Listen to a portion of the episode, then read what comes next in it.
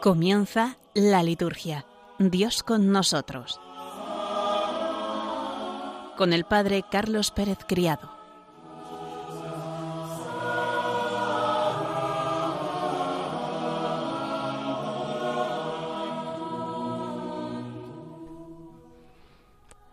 Buenas tardes, queridos oyentes de Radio María. Hemos comenzado ya el mes de noviembre y nos disponemos a continuar con nuestro programa La liturgia Dios con nosotros.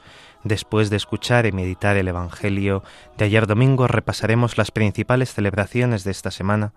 Continuaremos con el comentario de los números 42 a 44 de Desiderio Desideravi sobre la formación litúrgica del pueblo de Dios leeremos y comentaremos también los prenotandos del leccionario de la misa que nos introducen de una forma ordenada y profunda en el sentido de las lecturas bíblicas de la misa y del resto de celebraciones litúrgicas. Continuaremos con uno de los autores del movimiento litúrgico, don Santiago Alameda, y terminaremos repasando las principales celebraciones de la próxima semana. Nos ponemos en presencia de Dios para comenzar orando. Del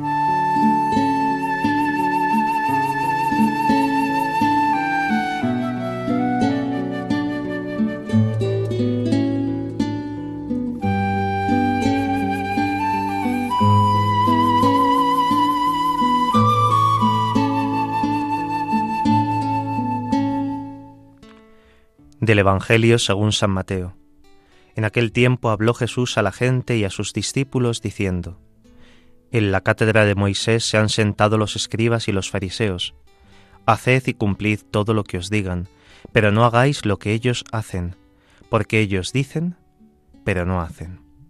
Lían fardos pesados y se los cargan a la gente en los hombros, pero ellos no están dispuestos a mover un dedo para empujar.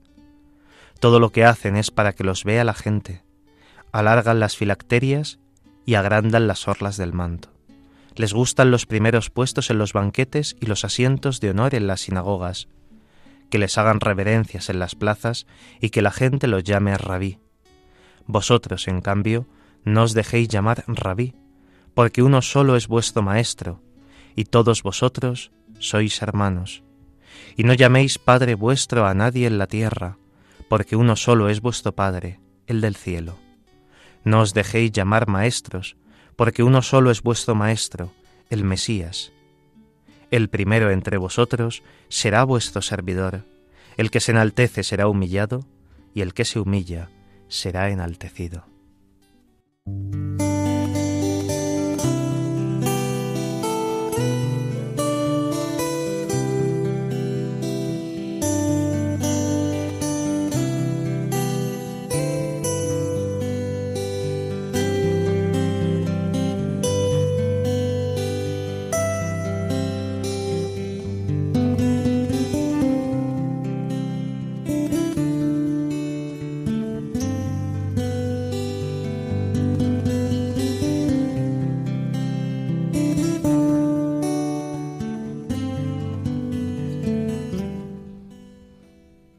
Domingo de la Cátedra de Moisés.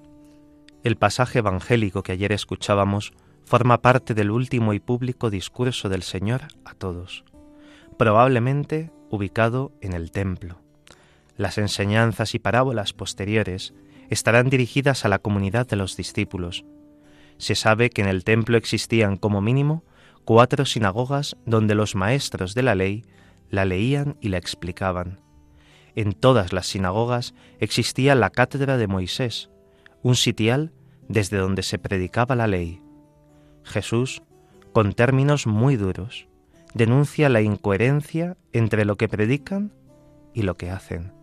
Lo que predican es justo y verdadero, pero no lo que hacen. Esto siempre será válido, incluso en el ámbito cristiano. Denuncia el cumplimiento de la ley no para sí mismos, sino para aparentar ante los demás como exhibicionismo religioso. Todo lo que hacen es para que los vea la gente, dice Jesús, o bien para buscar los primeros sitios en la sinagoga. Todo ello, popularidad y satisfacción del ego propio. A continuación el Señor proclama con fuerza que nadie debe usurpar el nombre de Padre, aplicándolo a alguien aquí en la tierra. De Padre como el que da la vida al Hijo, solo hay el Padre del cielo. El Padre es único, el Padre de nuestro Señor Jesucristo, y por tanto, Padre de los seguidores de Cristo, deben invocarlo, así Él lo ha enseñado con el Padre nuestro. Más todavía, a nadie deben llamar Maestro. Existe una única cátedra divina, en el seno del Padre, desde la cual, sin abandonarla, el Verbo enseña. El Maestro único es Cristo. Él será el diácono, el servidor de todos. Por naturaleza, las personas se enaltecen a sí mismas, pero cuando reconocen lo que son realmente, se humillan y es entonces que Dios los enaltece y los hace partícipes de la vida eterna. Finalmente, hay que decir que la verdadera cátedra de Moisés es la cruz del Señor. Allí sin palabras y dando la vida, su doctrina deviene enseñanza viva. Desde esta humillación será enaltecido como Quirios.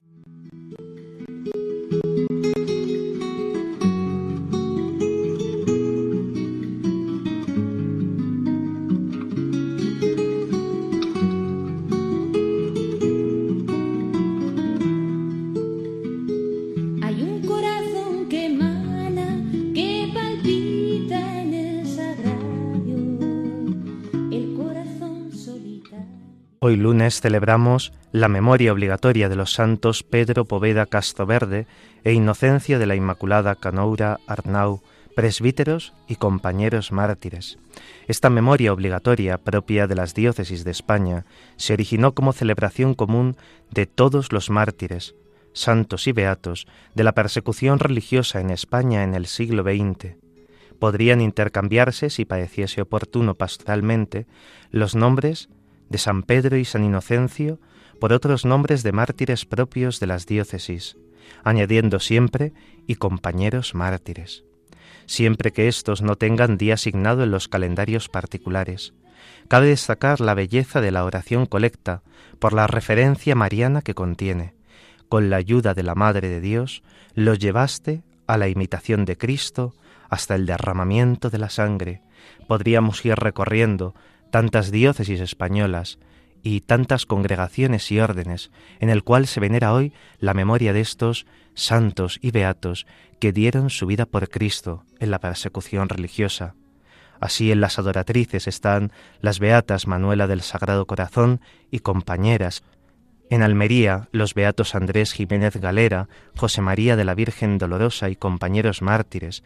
En Astorga, San Benito de Jesús, Valdivieso y compañeros también en Bilbao, en Burgos, las Carmelitas, en Cataluña, las Concepcionistas franciscanas, la Congregación de la Misión y las Hijas de la Caridad, en la familia mínima, en las franciscanas misioneras del Divino Pastor, en las franciscanas de los Sagrados Corazones, los hermanos de las escuelas cristianas, los hermanos maristas, en Huelva, en Jaén, en León, en Málaga, los misioneros del Sagrado Corazón, la Orden franciscana conventual y capuchina, la Orden de Predicadores, en Palencia, en Pamplona y en Tudela, en los Redentoristas, en San Sebastián, en Segovia, en Segorbe Castellón, en Sigüenza, Guadalajara, en los Hermanos Trinitarios, en Vitoria, en Zamora y en otros tantos lugares en el que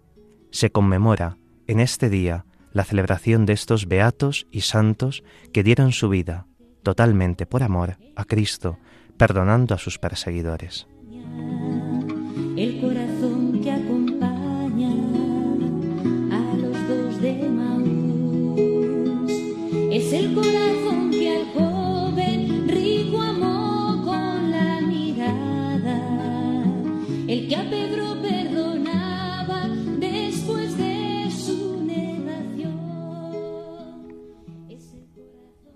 El próximo jueves, día 9 de noviembre, celebraremos en toda España la fiesta de la dedicación de la Basílica de Letrán y en la Archidiócesis de Madrid la solemnidad de Santa María la Real de la Almudena. La fiesta de la dedicación de la Basílica de Letrán es una fiesta importante litúrgicamente, ya que la Basílica de Letrán es la catedral del obispo de Roma, del Papa, el sucesor de Pedro, que preside en la caridad la comunión de todas las iglesias del mundo. Celebramos, pues, la comunión eclesial con el Papa y con él con todas las iglesias presididas por los sucesores de los apóstoles, los obispos. La Basílica del Santo Salvador de Letrán lleva este título, Omnium Urbis et Orbis Ecclesiarum Mater et Caput, es decir, madre y cabeza de todas las iglesias de la ciudad de Roma y de toda la tierra. Su celebración es un signo de amor y de unidad con el romano pontífice. La basílica está dedicada al mismo Cristo, Salvador. De la liturgia de la dedicación de las iglesias se desprende una bella eclesiología de comunión. Debe celebrarse la dedicación de la iglesia del lugar, parroquia o monasterio, para significar que allí hay una comunidad de cristianos dedicados a Dios. Debe celebrarse la dedicación de la iglesia catedral para significar la comunión de la iglesia diocesana en comunión con un obispo y su presbiterio. Un obispo, a su vez, que está en comunión con el sucesor de Pedro, fundamento y signo de la unidad de las iglesias, y por tanto debe celebrarse la dedicación de su catedral, la de San Juan de Letrán. Celebrar el aniversario de la dedicación de la Catedral de Roma expresa la comunión de todas las iglesias con Pedro. No se celebra la dedicación de un edificio, sino de una comunidad cristiana que se reúne y es simbolizada por un determinado edificio visible. En este sentido, ni la antigüedad, ni el arte, ni la arquitectura, desde el punto de vista litúrgico, importan para nada. Lo que importa es que es un lugar de culto dedicado al Señor. En los países pobres, por ejemplo, las catedrales son insignificantes desde este punto de vista arquitectónico o de la antigüedad, pero no por eso dejan de ser significativas eclesialmente. Dedicar es un verbo latino que significa darse completamente al servicio de. Para los cristianos significa ser entregados a la misión que el Señor ha confiado a su Iglesia. La liturgia de la dedicación, en los tres niveles explicitados, significa la unidad y la comunión de las iglesias. En la tradición litúrgica, la celebración de la dedicación era un día de fiesta para la comunidad, donde resonaban las palabras del libro de Enemías. El gozo del Señor es vuestra fortaleza. La melodía alegre de fondo es la del himno del oficio de la dedicación Urs Jerusalem Beata. Escuchemos una de las posibilidades de la oración colecta del día de hoy. Oh Dios, que preparas una morada eterna a tu majestad con piedras vivas y elegidas, multiplica en tu iglesia el espíritu de gracia que le has dado, de modo que tu pueblo fiel crezca siempre para la edificación de la Jerusalén del cielo que mostró su herida abierta al apóstol que dudó. Decirle a todos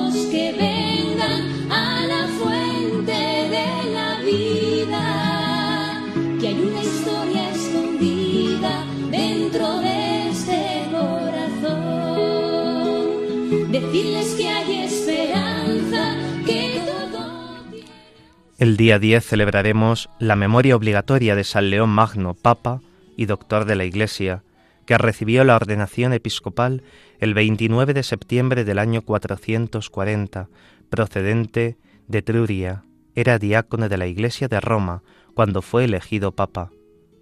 Desde el primer momento, San León dio pruebas de sus excepcionales cualidades de pastor y guía. La predicación era entonces un ministerio casi exclusivo de los obispos. San León se dedicó a instruir asiduamente el pueblo de Roma para convertirlo en ejemplo de las otras iglesias. Los noventa y seis sermones auténticos de San León que han llegado hasta nosotros muestran que insistía en la limosna y otros aspectos sociales de la vida cristiana y que explicaba al pueblo la doctrina, particularmente con respecto a la encarnación del Verbo es el teólogo de la encarnación del Hijo de Dios, la eucología del misal romano, principalmente en el ciclo de la Navidad y de la Epifanía, lleva la impronta de su lenguaje teológico. Él es el que elabora la primera teología sobre la liturgia. Así, por ejemplo, es célebre el Sermón sobre la Pascua. en el cual dice, esta no debe celebrarse como un acontecimiento del pasado, sino siempre presente. Se conservan 143 cartas auténticas y unas 30 que le han sido atribuidas.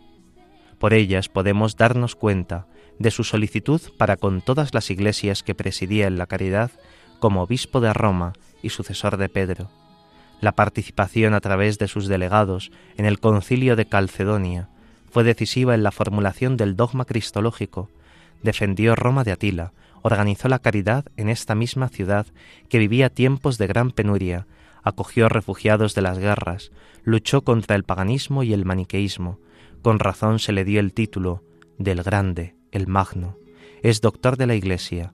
La lectura seleccionada de sus homilías es muy frecuente en la liturgia de las horas.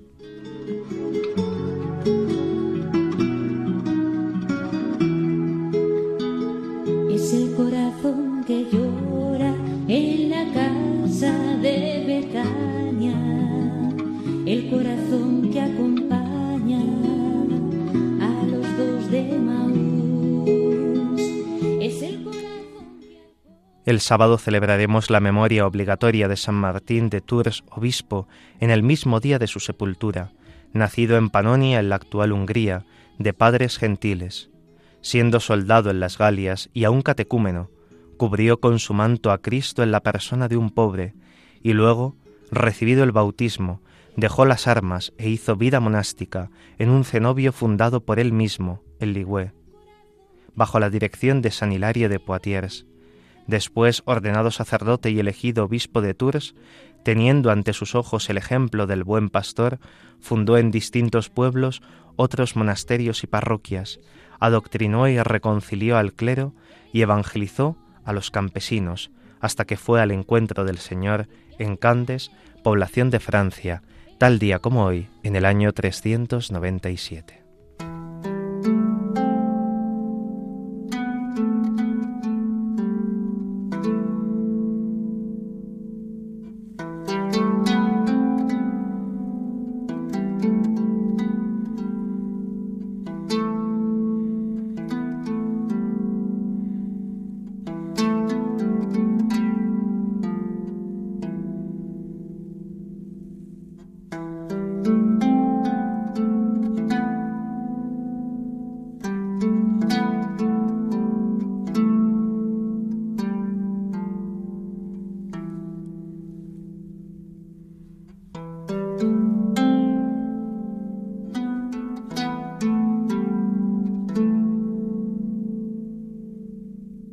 Continuamos con la lectura y el comentario de este documento del Papa Francisco, Desiderio Desideravi, sobre la formación litúrgica del pueblo de Dios. Nos habíamos quedado en el número 42 que dice así: Esta implicación existencial tiene lugar en continuidad y coherencia con el método de la encarnación por vía sacramental. La liturgia está hecha de cosas que son exactamente lo contrario de abstracciones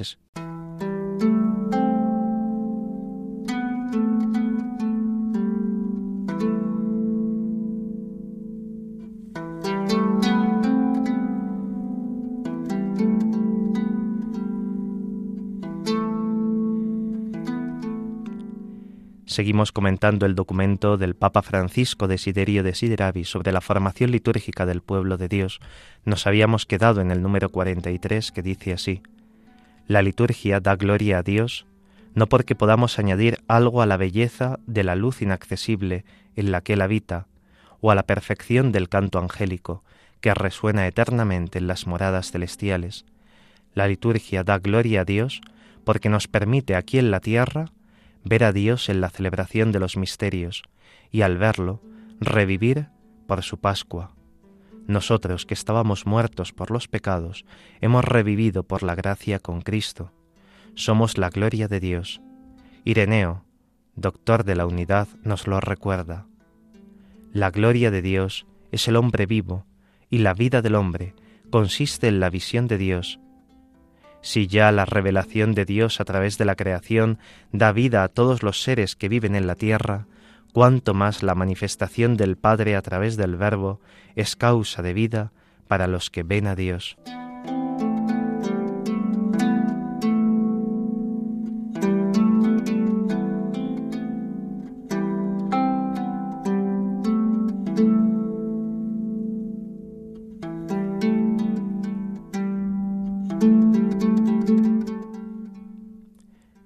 Papa Francisco afirma que la liturgia da gloria a Dios porque nos permite anticipar, vivir ya aquí en la tierra, la celebración del cielo.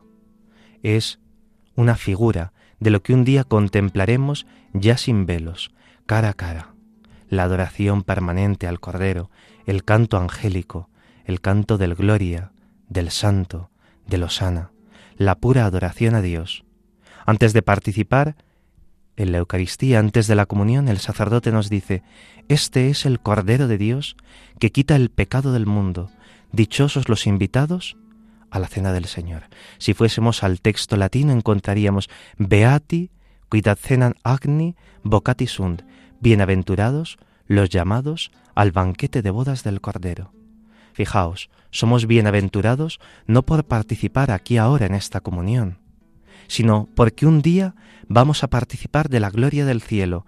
Antes de comulgar se nos dice, esto que vais a recibir al mismo Cristo es grande, pero estáis llamados a algo aún más grande, no sólo a recibirlo, sino a permanentemente estar en adoración ante Él.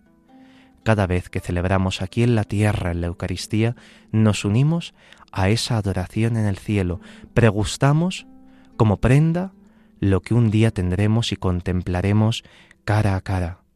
Aquí en la tierra se actualizan los misterios de la vida de Cristo, en los cuales nosotros nos hacemos copartícipes en la celebración. Dirá Ireneo de León, al que el Papa ha dado el título de Doctor de la Unidad, que la gloria de Dios es el hombre vivo y la vida del hombre consiste en la visión de Dios.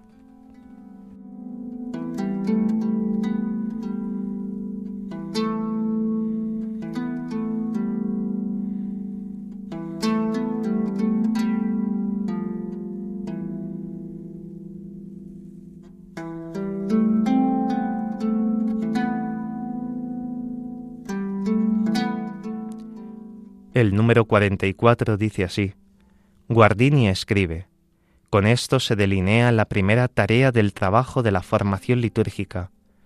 El hombre ha de volver a ser capaz de símbolos. Esta tarea concierne a todos, ministros ordenados y fieles. La tarea no es fácil, porque el hombre moderno es analfabeto. Ya no sabe leer los símbolos, apenas sabe de su existencia. Esto también ocurre con el símbolo de nuestro cuerpo. Es un símbolo porque es la unión íntima del alma y del cuerpo, visibilidad del alma espiritual en el orden de lo corpóreo. Y en ello consiste la unicidad humana, la especificidad de la persona irreductible a cualquier otra forma de ser vivo. Nuestra apertura a lo trascendente, a Dios, es constitutiva, no reconocerla nos lleva inevitablemente a un no conocimiento, no sólo de Dios, sino también de nosotros mismos. No hay más que ver la forma paradójica en que se trata al cuerpo, o bien tratado casi obsesivamente en pos del mito de la eterna juventud, o bien reducido a una materialidad a la cual se le niega toda dignidad.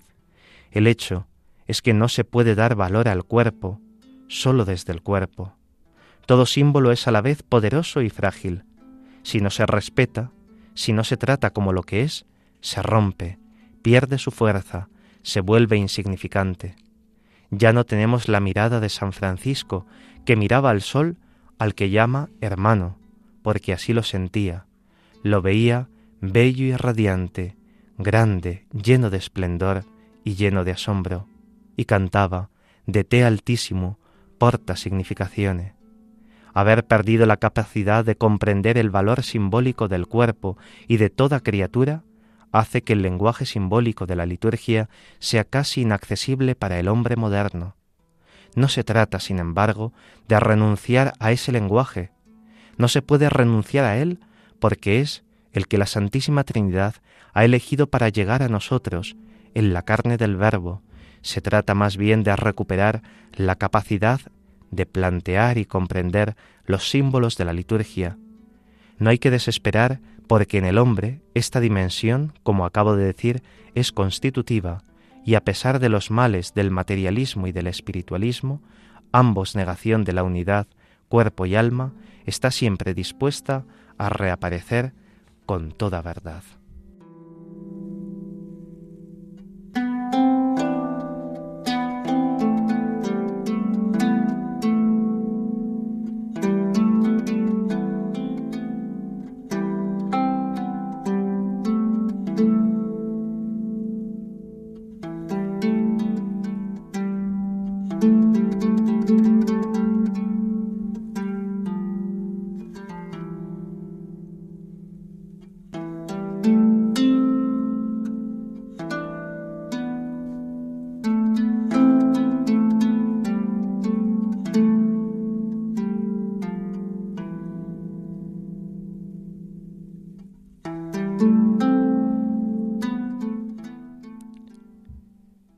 Este número el Papa cita a San Francisco de Asís y a Romano Guardini, uno de los grandes padres del movimiento litúrgico. Su figura, su biografía y parte de su doctrina ya la vimos hace tiempo, hace unos cuantos meses antes de verano, y volveremos otra vez a Romano Guardini. Romano Guardini, y es por lo que el Papa le cita, habla sobre la dimensión tan importante de los símbolos sagrados. La liturgia está llena de símbolos que nos remiten a algo trascendental y más importante, y por eso el Papa dice que es necesario que las personas actualmente volvamos a encontrar el valor de los signos, de los signos sociales, pero sobre todo de los signos sagrados, para que así podamos comprender mejor, más plenamente la celebración litúrgica. De hecho, cuando acabemos este documento del Papa, yo creo que sería una buena idea que comencemos este libro de Romano Guardini, Los signos sagrados. Hay otros muchos autores que han tratado de los signos sagrados, pero Romano Guardini los coge con gran sencillez y expresa cada uno de ellos. El Papa se lamenta que tantas veces el hombre actual ha perdido esta dimensión simbólica y eso también lo hemos arrastrado a la liturgia. Tantas veces hemos visto que el sacerdote en la celebración de la Eucaristía decide lavarse o no lavarse las manos como si fuese un gesto arbitrario, muchas veces con la excusa de decir, pero bueno, si ya me he lavado las manos en la sacristía, ¿qué necesidad hay de que vuelva a mojarme los dedos en el ofertorio? Pero claro, eso es no comprender el valor del signo, no comprender el símbolo que está representando. Si estudiamos la historia de la liturgia veremos que el primitivo acto penitencial de la celebración de la Eucaristía no es el que nosotros conocemos en la actualidad al comienzo de la celebración, sino que el primitivo acto penitencial de la celebración eucarística era cuando el sacerdote, después de presentar el pan y el vino, se lavaba las manos. Actualmente decimos, lava del todo mi delito, Señor, limpia mi pecado y para que los signos no sean pobres y signifiquen plenamente lo que se realiza, no basta tocar el agua, como si quemase a veces, lo vemos en los ministros sagrados que meten un poquito los dedos en el agua y parece que con eso ya está. No, el hacer los signos con expresividad, si me lavo las manos, me las lavo. Nadie se lava las manos en su casa tocando un instante las gotas del grifo, si me lavo las manos, me las estoy lavando y estoy haciendo las cosas de verdad, creyéndome lo que hago, pidiendo al Señor que a través de un gesto sensible como es lavarme las manos, el Señor purifique de los pecados no solo al ministro, sino también a toda la asamblea que pide perdón porque sabe que es siempre indigna por su fragilidad de acercarse a algo tan grande como lo que se va a realizar la actualización del misterio del Calvario.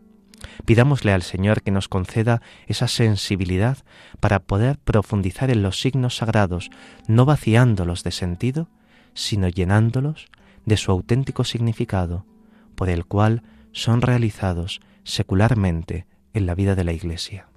Vamos a hacer un momento de oración con el himno de la Almudena, la patrona de la Archidiócesis de Madrid.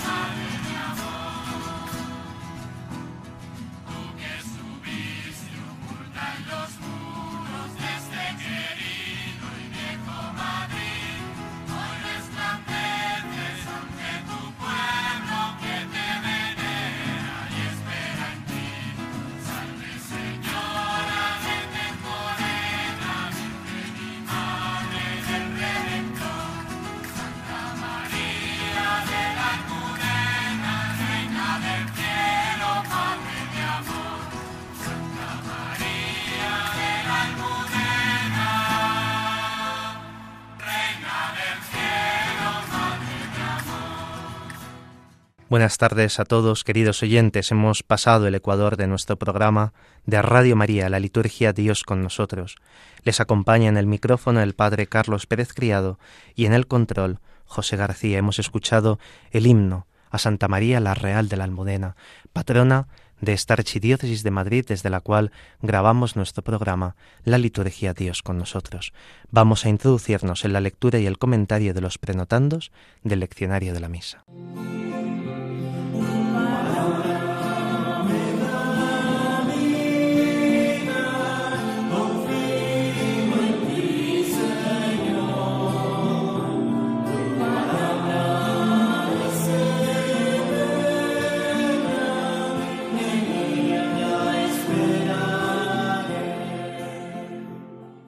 Vamos a comentar estos números de los prenotandos del leccionario. Entramos en la primera parte sobre la palabra de Dios en la celebración de la misa y este capítulo segundo tiene un primer bloque que se titula Elementos de la liturgia de la palabra y los ritos de los mismos. Y comenzamos con las lecturas bíblicas. El número 11 dice así. Las lecturas tomadas de la Sagrada Escritura con los cantos que se intercalan constituyen la parte principal de la liturgia de la palabra, la homilía, la profesión de fe y la oración universal u oración de los fieles, la desarrollan y la concluyen. El número 12 continúa diciendo, no está permitido que en la celebración de la misa las lecturas bíblicas, junto con los cánticos tomados de la Sagrada Escritura, sean suprimidas, mermadas ni lo que sería más grave, sustituidas por otras lecturas no bíblicas.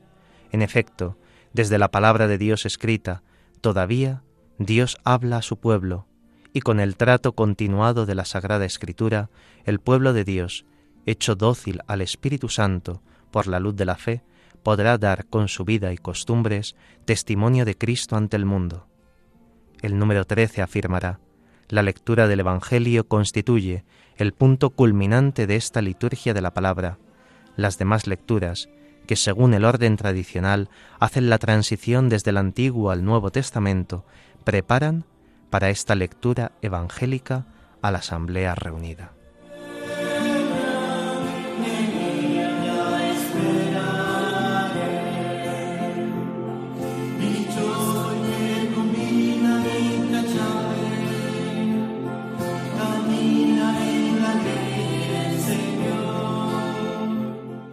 Después del número introductorio, el 11, que está tomado literalmente del número 25 de la ordenación general del misal romano, en el cual se nos recuerda cuáles son los elementos constitutivos de la liturgia de la palabra, las lecturas mismas, la homilía, la profesión de fe y la oración universal o oración de los fieles, que son esos ritos que la desarrollan y la concluyen, después de ese punto inicial pasamos a ver los elementos de las lecturas bíblicas.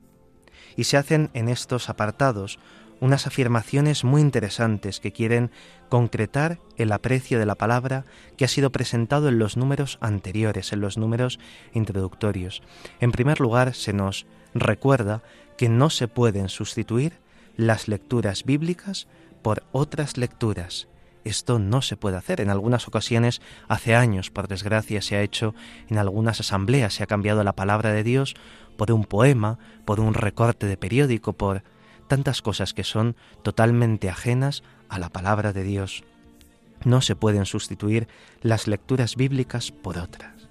La auténtica palabra salvadora que venimos a escuchar en la celebración litúrgica es la palabra revelada de Dios es una norma que tiene sus raíces en la más sólida tradición de la Iglesia y que ya habían recordado varios documentos anteriores como la Instrucción Litúrgica Instauración de 1970, la Carta Dominica Cene de Juan Pablo II en 1980 y la Instrucción Inestimabile Donum de la Sagrada Congregación del Culto Divino en 1980. En otra clase de celebraciones, o aun en otros momentos de la misma Eucaristía, preparación previa o citas de la homilía, podrían tener su cabida otras páginas humanas, pero no en el bloque de las lecturas, que sólo deben proclamarse las lecturas bíblicas. En un segundo lugar, la importancia de leer bien. El ministerio de la lectura es un elemento fundamental que puede ayudar mucho si se hace a que la comunidad acoja en la verdad la palabra de Dios. Esto lo veremos en unos números más adelante. En el número 13 se nos recordaba cómo la lectura del Evangelio es el punto culminante de esa proclamación de la palabra de Dios. Todas las otras lecturas son una preparación para el Evangelio.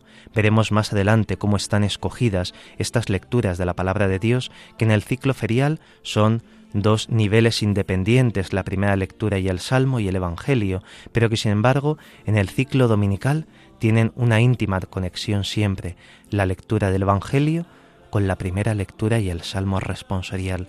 La segunda lectura va siempre también en un nivel independiente.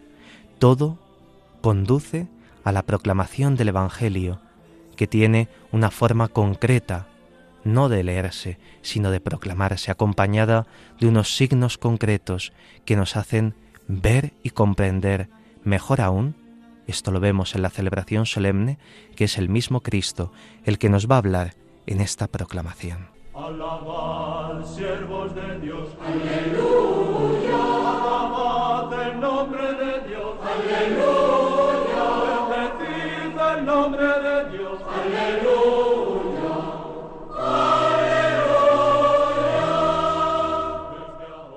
Seguimos viendo más autores del movimiento litúrgico y hoy lo hacemos con don Santiago Alameda, monje benedictino del Real Monasterio de Santo Domingo de Silos en Burgos. Es bien conocido como mariólogo y como liturgista, sobre todo por sus obras sobre el oficio divino y sus colaboraciones en las revistas La Vida Sobrenatural, Revista Eclesiástica y Liturgia. Vamos a repasar algunos datos biográficos. Santiago Alameda nació en la villa de Covarrubias, en Burgos, el 1 de mayo de 1891. Muy joven ingresó en Silos, donde hizo su profesión el 21 de noviembre del año 1908. Finalizados los estudios de filosofía escolástica, fue enviado al Ateneo Pontificio de San Anselmo, en Roma, donde tuvo profesores insignes como Gret, Jansen, que fue más tarde obispo, o Seredi, que fue cardenal primado de Hungría.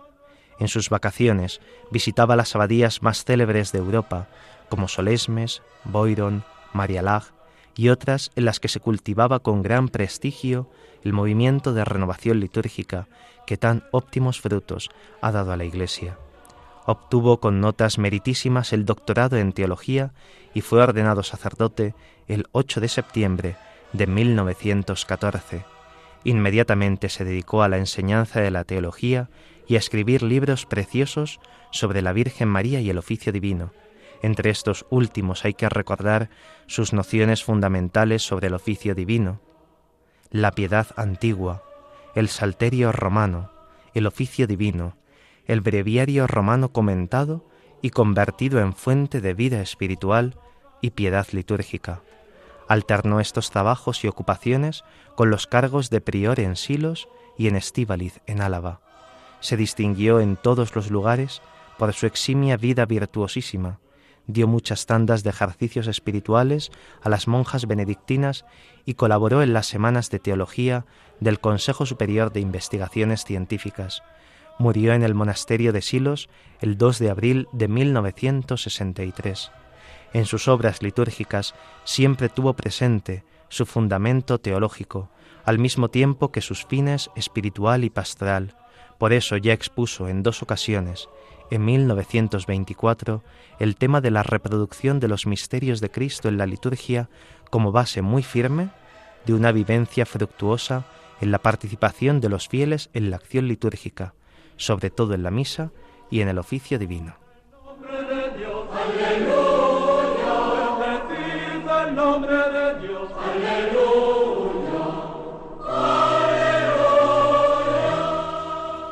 Vamos a adentrarnos en uno de esos dos bloques. Uno de ellos es el oficio divino, que lo dejaremos para más adelante, y otro es el de la reproducción de los misterios de Cristo en la liturgia. Fue Odo Kassel el que recordó esta gran verdad de la doctrina de la Iglesia en todos los tiempos en el año 1922. El padre Alameda fue condiscípulo de Kassel en el Colegio Anselmiano de Roma. La recuperación de la concepción histórico-salvífica de nuestra existencia es fruto de varios factores, por ejemplo, de reflexiones exegéticas, de una más profundizada conciencia de la interpretación escriturística medieval, así como de un renovado retorno a las fuentes por parte de una teología dogmática que hace prospecciones más hondas. Pero el hecho de que esta perspectiva histórico-salvífica se haya concebido especialmente a través del concepto de misterio, hay que ascribirlo, en medida decisiva, a la indagación teológica efectuada en el movimiento litúrgico, sobre todo al simple ahondamiento en el sentido pleno de las expresiones correspondientes de las oraciones de la liturgia romana. Odo Kassel llamó la atención sobre la riqueza encerrada en tales oraciones. Lo mismo hizo en el año 1924 el padre Santiago Alameda, como luego veremos. Los dos han señalado que los antiguos, cuando hablaban de misterios, no entendían sólo doctrinas teológicas, verdades reveladas y nociones teológicas deducidas de éstas, sino también algo completamente diverso, algo que les afectaba y cautivaba todavía más profundamente que aquellas verdades, o mejor, algo en lo cual solamente tales verdades llegaban a ser vida, acción y realidad eficaz.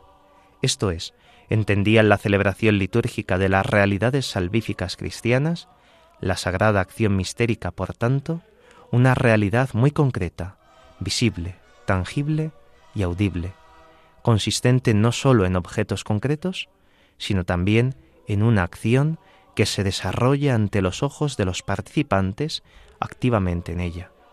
Esa acción litúrgica es un memorial. Se han hecho estudios muy profundos sobre esta realidad del memorial. Constatamos un consenso muy amplio, una sentencia común, por decirlo así. El memorial es un concepto que expresa de modo excelente la doctrina de toda la tradición eclesiástica sobre el sacrificio de la misa en su relación con el sacrificio de la cruz.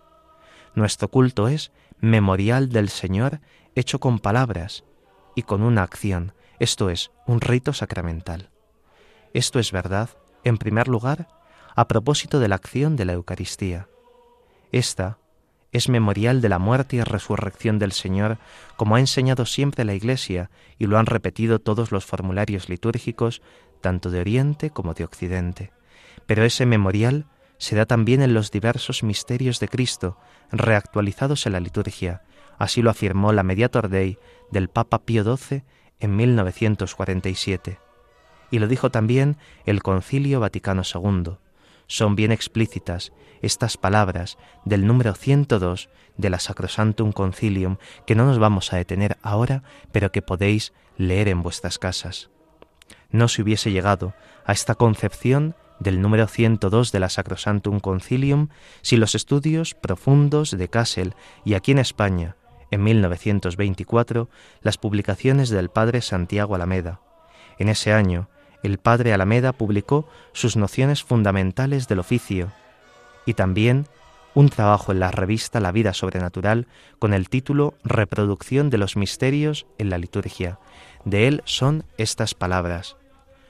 Uno de los fines que la Iglesia se propone alcanzar mediante el rezo del oficio canónico es el de ayudar y promover nuestra santificación, pero como quiera que la santificación prácticamente se reduce a apropiarnos los méritos y satisfacciones de Jesucristo, a copiar a Jesucristo en nuestras almas, a transformarnos en Jesucristo, de aquí es que la Iglesia no se contenta con reproducir los misterios del Redentor de un modo escénico, sino que tiende a reproducirles y copiarles real y verdaderamente en nuestras almas, y esta reproducción la realiza de un modo oficial, digámoslo así, por medio de la liturgia cotidiana, es decir, por medio de la misa y del oficio divino.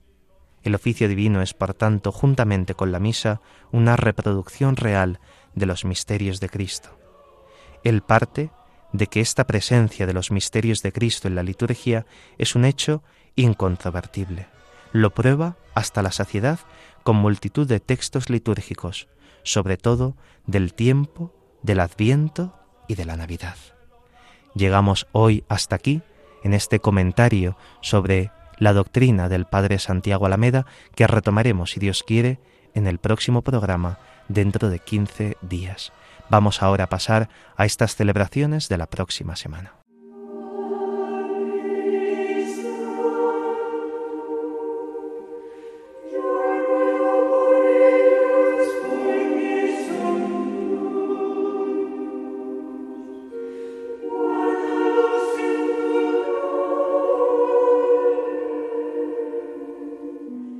El próximo lunes podremos celebrar la memoria libre de San Leandro, obispo, hermano de los santos Isidoro, Fulgencio y Florentina, una familia de santos que en la ciudad de Sevilla, en Hispania, con su predicación y solícita caridad, convirtió a los visigodos de la herejía arriana a la fe católica, contando con la ayuda del rey Recaredo.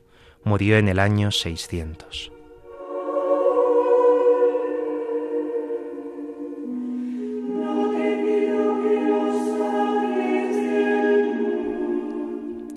El día 15 de noviembre celebraremos la memoria libre también de San Alberto Magno, obispo y doctor de la Iglesia, llamado así Magno el Grande, que ingresó en la Orden de Predicadores en París, enseñó de palabra y en sus escritos las disciplinas filosóficas y divinas, y fue maestro del gran Santo Tomás de Aquino, uniendo maravillosamente la sabiduría de los santos con las ciencias humanas y naturales.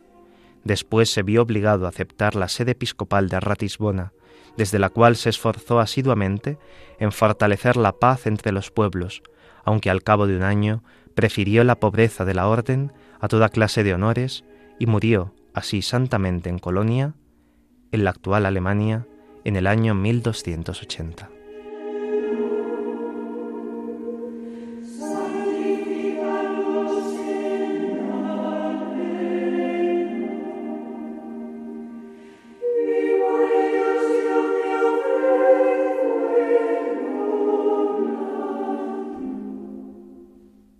El día 16 podremos celebrar dos memorias libres, la de Santa Margarita de Escocia o la de Santa Gertrudis.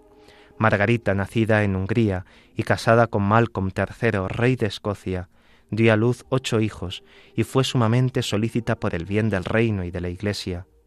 A la oración y a los ayunos añadía la generosidad para con los pobres, dando así un óptimo ejemplo como esposa, madre y reina murió en el año 1903.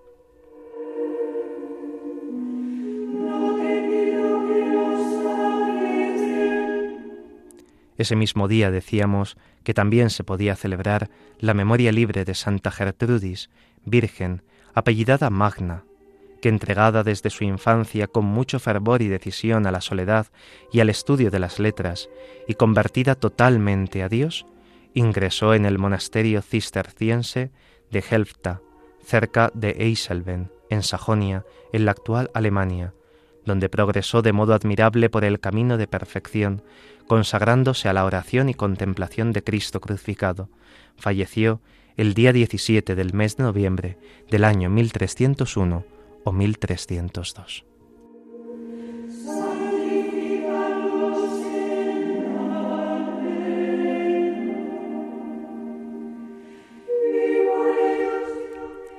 El día 17 tendremos la celebración de la memoria obligatoria de Santa Isabel de Hungría, que siendo casi niña se casó con Luis de Turinga, a quien dio tres hijos, y al quedar viuda después de sufrir muchas calamidades y siempre inclinada a la meditación de las cosas celestiales, se retiró a Marburgo, en la actual Alemania, en un hospital que ella misma había fundado, donde abrazándose a la pobreza, se dedicó al cuidado de los enfermos y de los pobres hasta el último suspiro de su vida, que fue a los 25 años de edad, muriendo en el año 1231.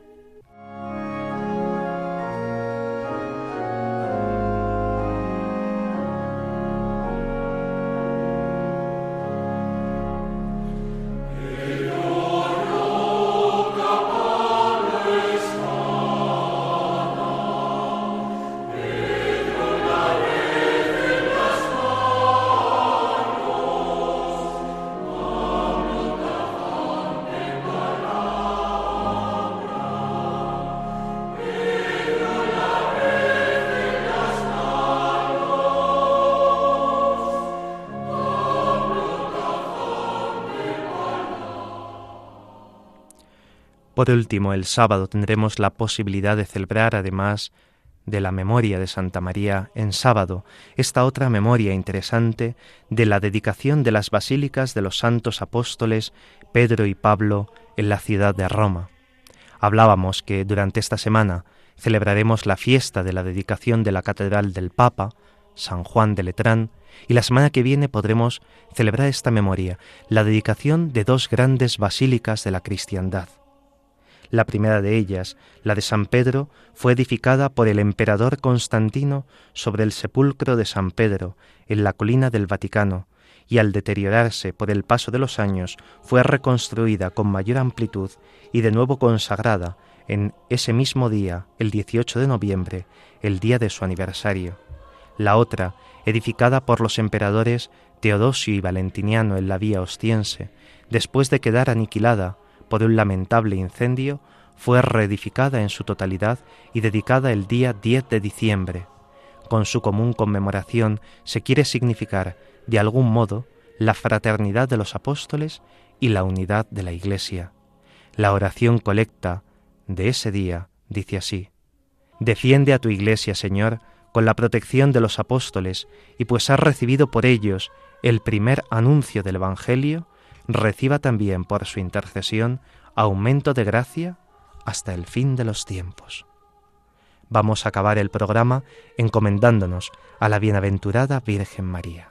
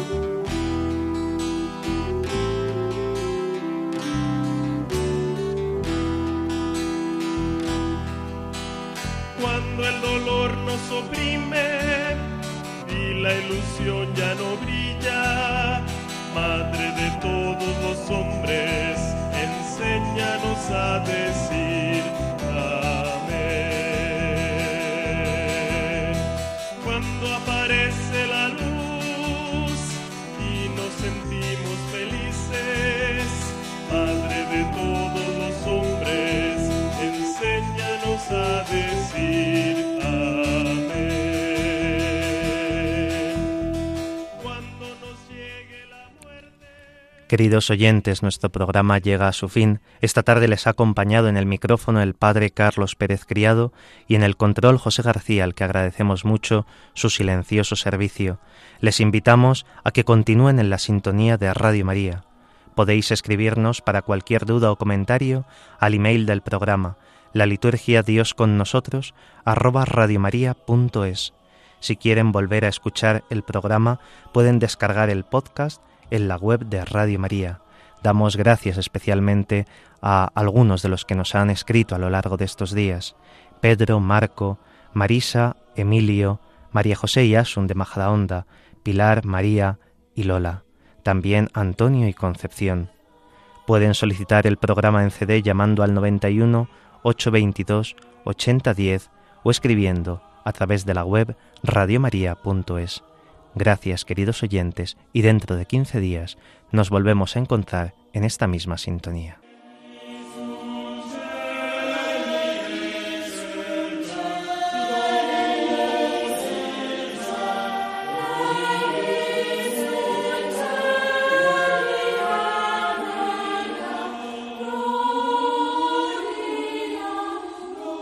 Así concluye la liturgia. Dios con nosotros con el padre Carlos Pérez Criado.